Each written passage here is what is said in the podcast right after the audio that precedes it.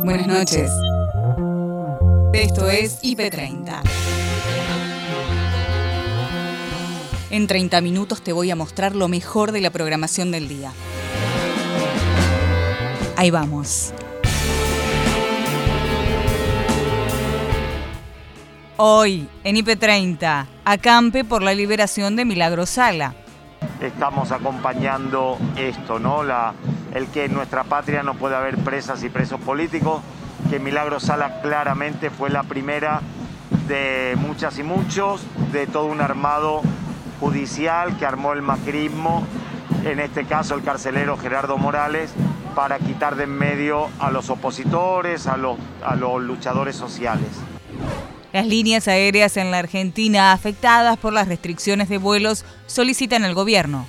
Después queremos eh, revisar esta situación del, cupo de los 600 pasajeros, que es prácticamente estar operando al 2% de la, de la, capacidad que tenemos antes. Eh, y entendemos que antes con 2.000 seguía siendo bajo, pero bueno, el transporte aerocomercial es extremadamente seguro. Avanza la vacunación contra el COVID en la provincia de Buenos Aires hay que seguir vacunando. No sabemos si el año que viene tenemos que seguir vacunando también, si, eh, porque obviamente los estudios de estas vacunas son todos estudios en fase 3 y se está viendo eh, cuánto eh, se está titulando los anticuerpos para ver cuánto duran ¿sí? en el tiempo. Cuando pensabas que ya nada más podía pasarnos, cuando la realidad supera la ficción, atención, ¿estamos en problemas? Para mí el mejor ministro de Economía de toda la historia fue Domingo Felipe Caballo. El que logra ese rótulo es el Caballo que fue ministro de Economía del primer gobierno de Menem. Claramente, la, la, calificación para el Caballo que estuvo con De la Rúa no, no, fue la misma.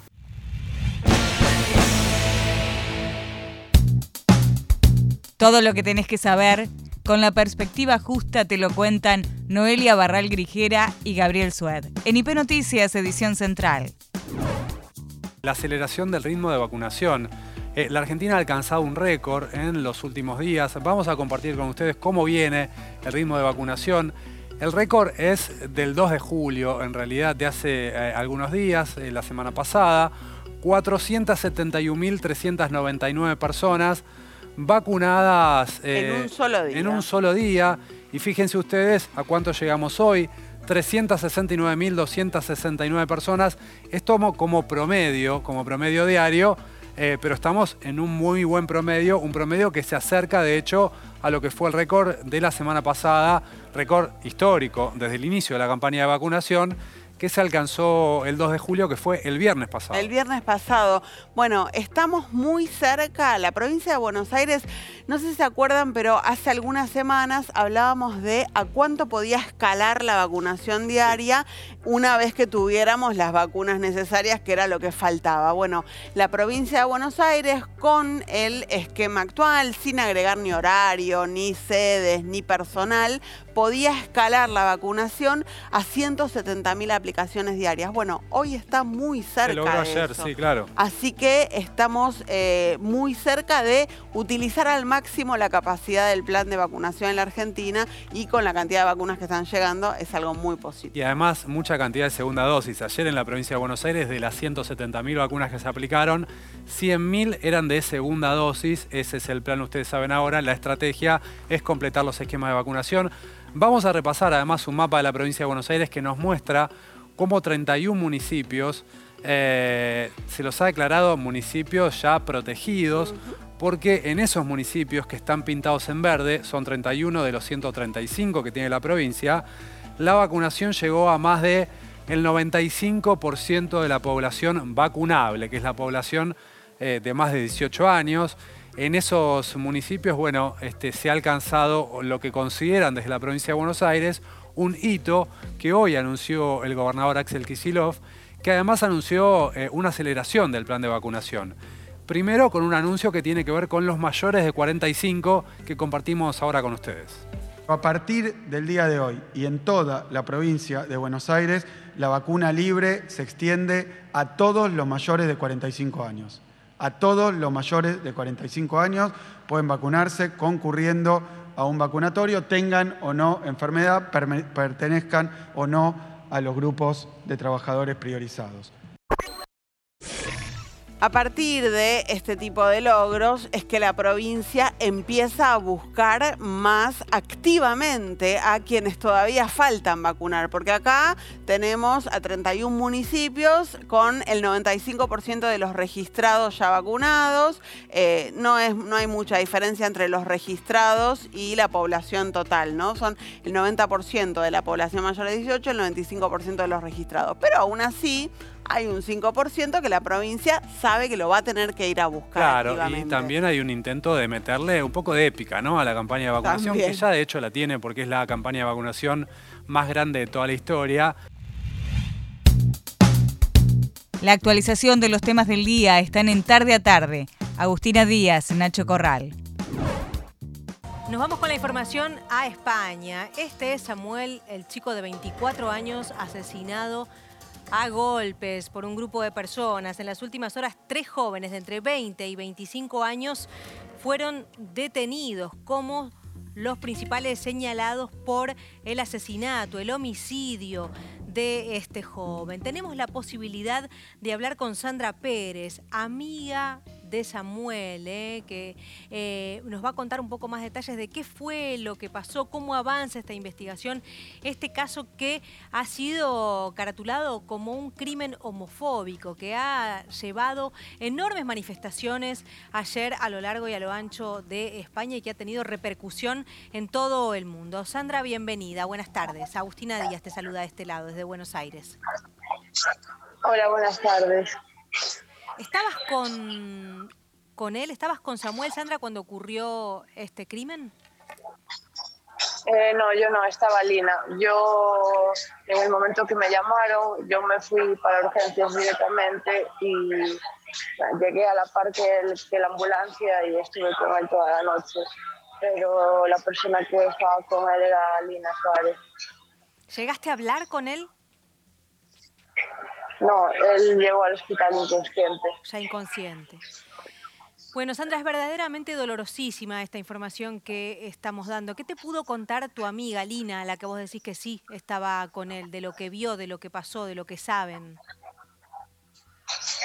Nada, ellos estaban, estaban saliendo del local de tomar algo, eh, estaban en videollamada con una amiga, eh, porque Samuel estaba intentando convencerla de que bajara para estar con ellos y apareció una pareja que, le empezó a decir dejar de grabarnos. Eh, Samuel le dijo nos estamos grabando y, bueno, la amiga que estaba al otro lado del teléfono elevó un poco la voz para que vieran que, que efectivamente en la videollamada. Y, y ya le llamaron maricón, Samuel preguntó maricón por qué y ya empezaron a, golpearle. Eh, qué terrible esto que pasó. Está mi compañero también Nacho Corral para poder participar vía Zoom de la conversación con vos. Nacho, te escuchamos. Sí, ¿qué tal, Sandra? Un gusto. Eh, bueno, preguntarte cómo se está tratando este tema a nivel nacional. Sabemos que contaron con la palabra del eh, presidente Pedro Sánchez, que se expresó en este sentido. En un principio, la investigación no corría como si fuera un crimen homofóbico, sino que había sido tratado como un crimen más. Hoy en día, ¿cuál es el tratamiento que se le está dando allá en España a, esta, a, este, a este asesinato? Pues seguimos igual. Eh, hay gente que duda que fuera un asesinato homofóbico, eh, luego estamos los que lo tenemos claro y estamos ahí eh, en un tira floja.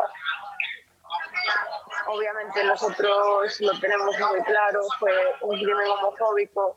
La, ya por el simple detalle que la persona que la que tenía el móvil era Lina, no era Samuel, era Lina, era ella y al que le atacaron fue a él directamente, insultándole, llamándole maricón de mierda y demás insultos de ese calibre. El cura Paco Oliveira, en el acampe de Plaza de Mayo, pide la liberación de Milagro Sala. Se van a cumplir 2.000 días que Milagro Sala y otras compañeras y compañeros de la Tupac Amaru siguen presos lo cual es realmente un, atentado a la democracia. Estamos con un gobierno nacional y popular pero no pudimos todavía conseguir la libertad de Milagro y de las compañeras y compañeros. Eh, ¿Se van a hacer diferentes actividades para tratar de, sostener este acampe durante, durante tres días? Sí, va a haber un, montón de actividades, va a haber reflexiones, se va a terminar con una celebración ecuménica, interreligiosa que vamos a realizar entre otros los curas del Grupo Nación por los Pobres, del cual pertenezco y que desde el primer momento estamos acompañando esto, ¿no? La, el que en nuestra patria no puede haber presas y presos políticos, que Milagro Sala claramente fue la primera de muchas y muchos, de todo un armado judicial que armó el macrismo, en este caso el carcelero Gerardo Morales, para quitar de en medio a los opositores, a los, a los luchadores sociales. Padre, un apoyo que llega de todo el país. Sí, a ver, ya se ve acá la Plaza de Mayo llena, pero esto también se va a replicar en otros, en otros lugares y, y en el mundo entero. En Francia hace unos días, junto a la Torre Eiffel, también lo estuvieron haciendo presente. Y bueno, creo que es un reclamo que, que yo sé que el gobierno lo escucha, quizás no a, una cuestión política, porque la prisión de Milagro es una prisión política, haya que responder no solamente con ministros y ministras que van a estar acá presentes, sino también con una forma política de, bueno, de hacer que esto se solucione. ¿Tienen la confirmación del acercamiento de algún político? Sí, sí, eh, estoy la ministra de Género, eh, el ministro de Defensa, eh, bueno, hay muchos diputados y diputadas que, que, bueno, que firmaron el, el acompañamiento estos días y que se van a hacer presentes. Histórica bajante del río Paraná, Nicolás habló al respecto con Alfredo Cese de la Bolsa de Comercio de Rosario. De acuerdo a los especialistas del Instituto Nacional del Agua, la principal razón que está afectando esta bajante eh, extraordinaria eh, es la falta de lluvias en la cuenca de las nacientes de los ríos Paraná y Paraguay, en general en toda la cuenca del Plata, en lo que corresponde particularmente a la República del Brasil y a la República del Paraguay. Eh, la escasez de lluvias ya viene desde hace un par de años y en particular aquí no se notó en el año 2019, pero de acuerdo a los especialistas, ya en ese año se notó una caída en los niveles de agua, de lluvia, y por supuesto una disminución en los caudales que eh, con el correr del tiempo se empezó a sentir aquí, en particular a partir del año 2020. Alfredo, ¿y cómo afecta esto a la operatoria comercial del puerto de Rosario? En general esto afecta a la carga de los buques eh, que operan en todo el área metropolitana de Rosario, desde Arroyo Seco a Timbúes, por supuesto a todos los puertos ubicados sobre el río Paraná, esto es obvio.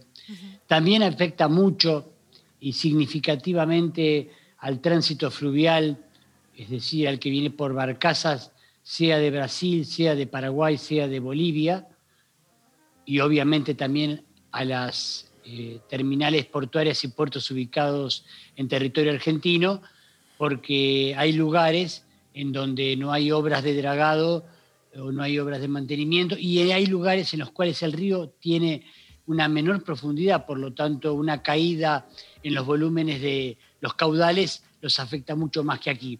En nuestro caso, tenemos una pérdida en la capacidad de carga de bodegas y esto genera, por supuesto, sobrecostos y algunas demoras y molestias. Claro, para entender entonces, Alfredo, porque las imágenes que estamos viendo ahí son impactantes, ¿no? elocuentes, los buques tienen que salir con mucha menos carga o prácticamente sin carga si esto continúa. No, no, no. no. Eh, el río, hay que tener mucho, mucha precaución eh, eh, en esto. El río Paraná tiene al menos dos, dos partes eh, de tránsito eh, con artefactos navales. De Santa Fe al norte se dice que es un tránsito fluvial porque el río por naturaleza tiene menor profundidad.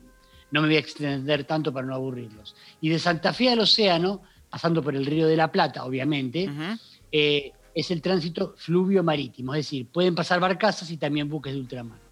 La altura que nosotros vemos en el hidrómetro del, río o como vemos en algunas imágenes son en algunos lugares puntuales. Y la altura del hidrómetro, en rigor, es un estándar. Claro.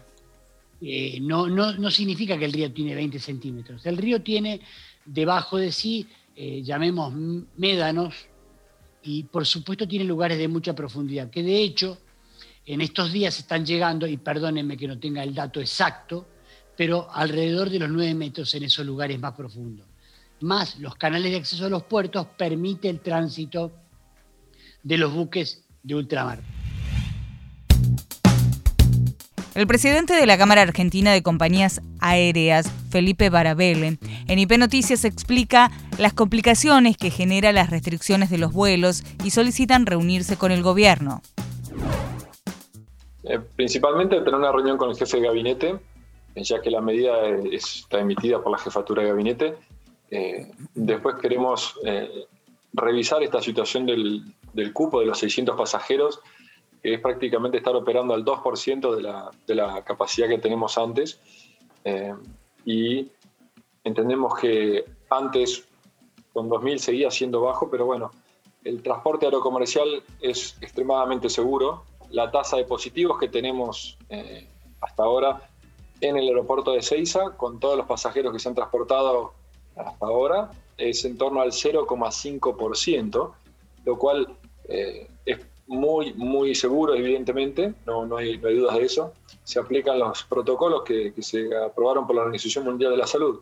Así que creemos que esto se puede realizar y obviamente la aprobación de los vuelos es uno de los temas más importantes en este momento, que los tenemos cada 15 días, que a los pasajeros hoy no les podemos dar una respuesta cierta de las fechas de regreso que necesitan, porque hasta hoy al menos no tenemos vuelos aprobados a partir del 12 de julio.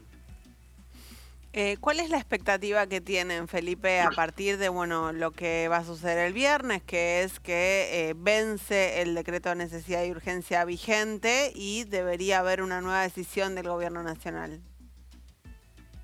La expectativa es que podamos juntarnos, queremos ser parte de la solución, queremos hablar con ellos la forma más rápida de traer de vuelta a los argentinos que están varados en el exterior. Eh, desde que se emitió esta norma, si no recuerdo mal, el gobierno habló de aproximadamente unos 40.000 argentinos en el extranjero y eh, la diferencia de los 2.000 que estaban antes de esta nueva disposición administrativa. Y cada día son 1.400 argentinos más que no pudieron volver hasta, hasta hoy por lo menos, con lo cual en 10 días habremos juntado otros 14.000 argentinos. Y esta es una situación que nosotros recibimos llamados, igual que ustedes, eh, y muchos otros medios de argentinos que están realmente muy preocupados y angustiados y algunos con situaciones de salud, eh, problemas familiares o económicos para, y, requieren volver urgentemente. Felipe, eh, ustedes fueron convocados a una reunión con el ministro de Transporte, Alexis Guerrera. Eh, es eh, una autoridad de primer nivel, no estamos hablando de que los iba a recibir un subsecretario.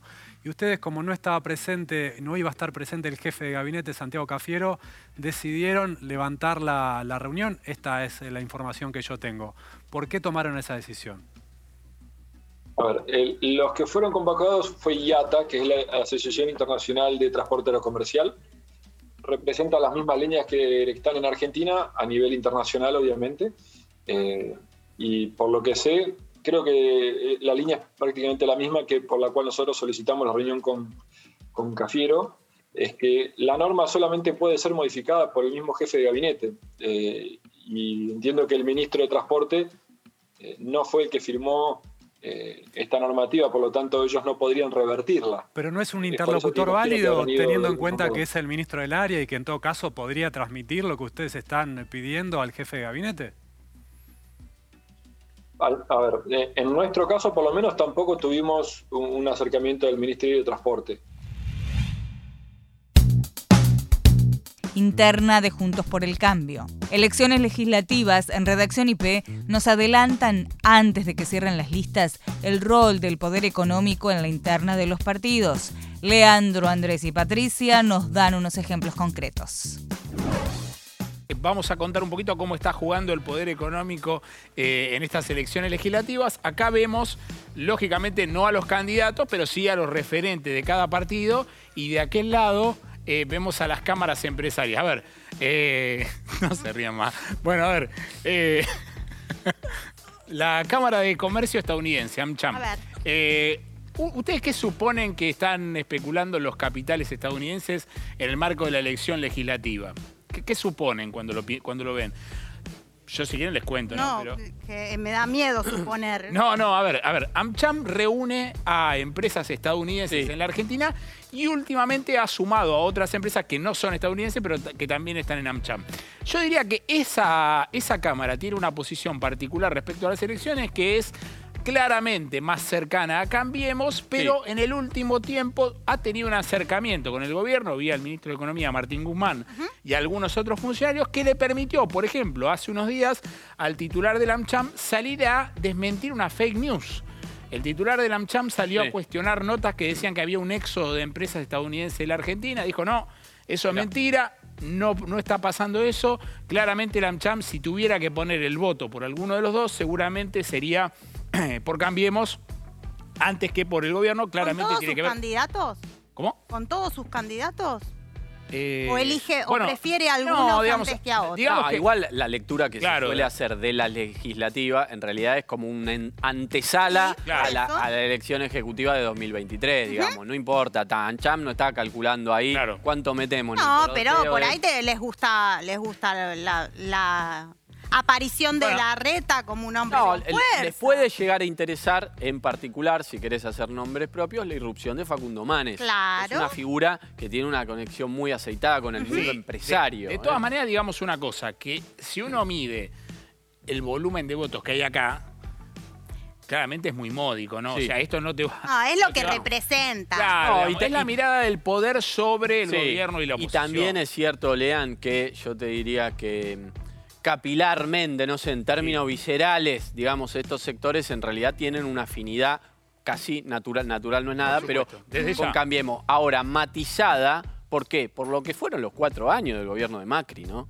Digo, ya está, eso existió. A ver, Foro de Convergencia Empresarial. Justo al lado de Patricia Blanco, y me viene bien que esté al lado de Patricia Blanco, porque el Foro de Convergencia Empresarial nació en el momento donde el kirchnerismo más duro en el gobierno de Cristina estaba con que tiroteo con todas las cámaras empresarias. ¿Qué pasó? Los dueños de empresas y algunos directivos en carácter individual armaron este foro de convergencia empresarial que hoy sobrevive, diría yo, casi como un apéndice del macrismo empresario. No es exagerado decirlo, tiene muchos abogados que vienen del Colegio de Abogados de la Capital Federal y tienen una propuesta que tuvo que ver en su momento con una, con la discusión sobre la reforma judicial, una, un, pedido propio, una, una, comunicación constante sobre la cuestión institucional, digamos, salieron bastante duros. Está relacionado con el colegio público de la capital federal, el llamado colegio de, este, de la calle Uruguay, ¿no? es. el colegio público de abogados, el, el, el, ¿Quién preside el colegio de abogados hoy? En, este que estamos hablando y el referente es Lipera. Lipera es el sector de los más conservadores, claro. técnicamente hablando, ¿no? Más de derecha, conservadores tradicionalistas. Así Bueno. En Somos PM, el jefe de gabinete de salud bonaerense, Salvador Giorgi, adelantó novedades en la vacunación contra el COVID no solamente se anunció el anuncio para mayores de 45, la vacunación libre, sino también en 31 municipios de la provincia de Buenos Aires, que ya tienen más del 95% de, la inscripción y, de, la campaña de vacunación, se liberó para también los mayores de 18 años. Así que esto también nos permite ir avanzando en todo el territorio bonaerense y particularmente este viernes y sábados, en el marco de los festejos de esta fecha patria, de la independencia, vamos a habilitar más de 10 eh, puestos también de vacunación, ¿sí? en todo el conurbano bonaerense, también en Mar del Plata y en Bahía Blanca, ¿sí? para vacunar también y seguir potenciando eh, esta campaña de vacunación que viene a muy buen ritmo aquí en la provincia de Buenos Aires y obviamente también en el marco de, del 9 de julio, como siempre dice nuestro gobernador Axel Kisilov, que la vacunación es lo que realmente nos va a hacer libre de esta pandemia. Así que por eso es que vamos a intentar eh, triplicar, digamos, la cantidad de dosis diarias aplicadas.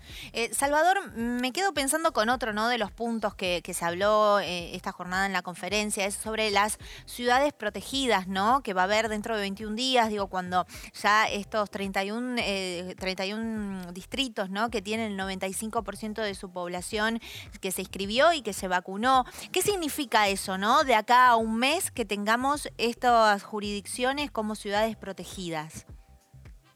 Bueno, esto revela, digamos, un gran avance que, viene en la campaña de vacunación, aquellos municipios que van a ser municipios protegidos, pero igual hay que continuar con la campaña de vacunación, hay que seguir aplicando las segundas dosis en esos lugares. Esto es para las primeras dosis, ¿no? Que van a estar. Es, eh, digamos, e, es una alegoría decir las ciudades protegidas, digamos, porque todavía falta las segundas dosis, pero sí e, eso demuestra que casi el 100% de esa población va a estar vacunados con una primera dosis, ¿sí? Y esto eh, es, un, como decía, es un gran avance, son 31 municipios de los 135 de, toda la provincia de Buenos Aires, eh, así que bueno, obviamente esto se debe gracias a que hay un Estado que está cuidando a la población y un gobierno obviamente presente, pero sobre todo un pueblo solidario, ¿sí? que, ha, em, que ha bancado estas medidas de cuidado y que bueno, ahora de a poco estamos viendo los resultados.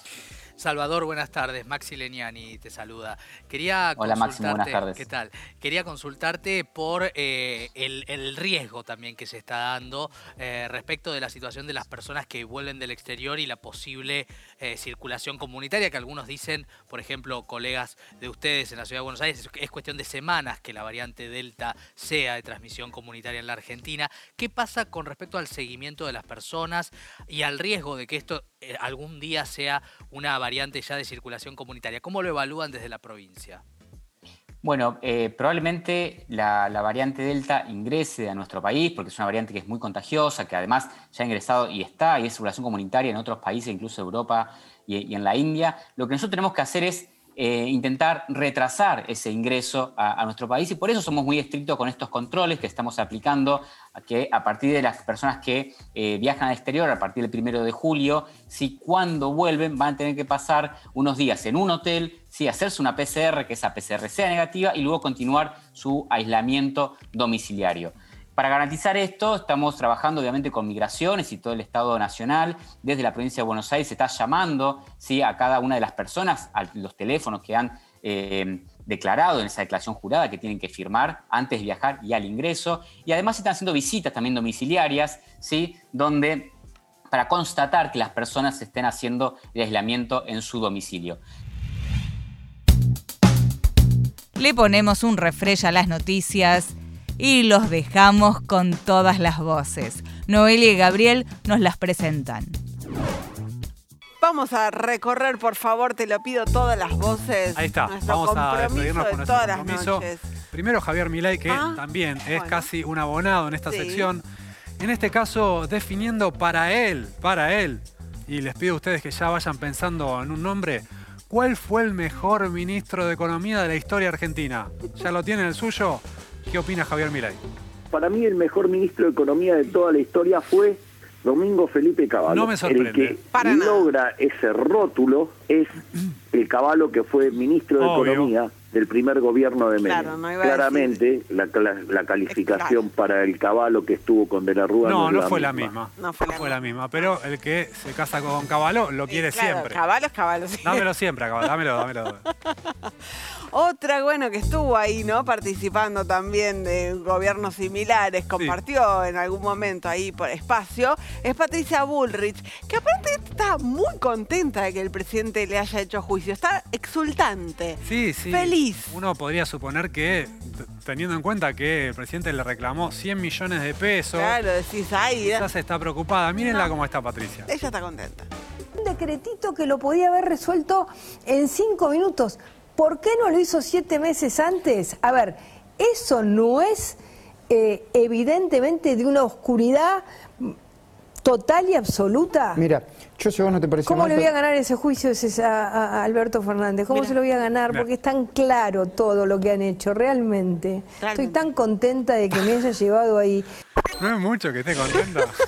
Está contenta. Es raro, es raro, pero ella está contenta. Está contenta, está contenta. Y si hablamos de ministro de Economía, tenemos que hablar de un ex ministro de Economía pobre. el último, de le tocó bailar con la más fea, ¿no? En el último tramo del gobierno de Mauricio Macri hablamos de Hernán Lacunza.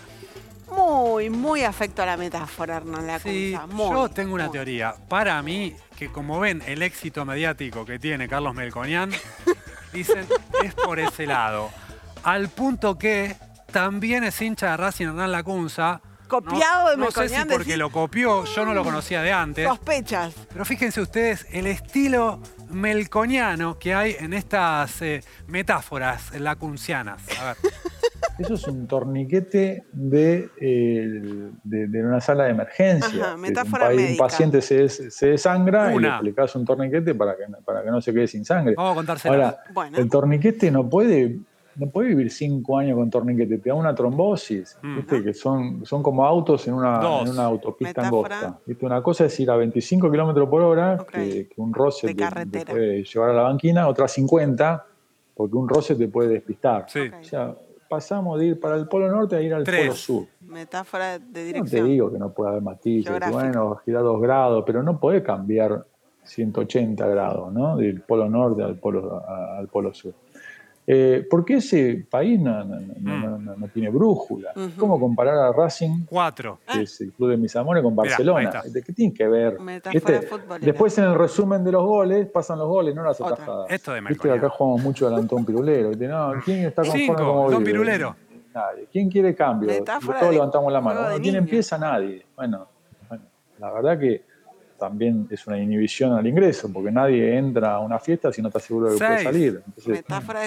ese error de, es como ir a un médico, ¿viste? porque tenés alta presión y, te recibe y te dice, no, tenés que dejar de tomar sol. Bueno, te vas más preocupado de lo que entraste. ¿Por qué tenías que dejar de tomar sol? ahora, lamentablemente volantean ante el precipicio. Ocho. Las autopistas en Suecia tienen un guarrail elástico que si el auto se despista te amortigua. Y acá te despistás y matás. Bueno, yo no sé cuánto duró la entrevista en total, pero meter ocho metáforas eh, sobre la economía, vinculándola con otras áreas de la vida. Muy bien. Hay que hacer un esfuerzo. ¿eh? Un aplauso, ¿no? Sí, totalmente. Nuestro aplauso para Hernán Lacunza, que realmente lo dejó todo. lo dejó todo, lo dejó todo. Y hasta acá llegamos por hoy. Acordate que podés ver las notas completas en nuestro sitio www.ip.digital y en nuestro canal de YouTube búscanos como IP Noticias y suscríbete. Hasta la próxima. Buenas noches.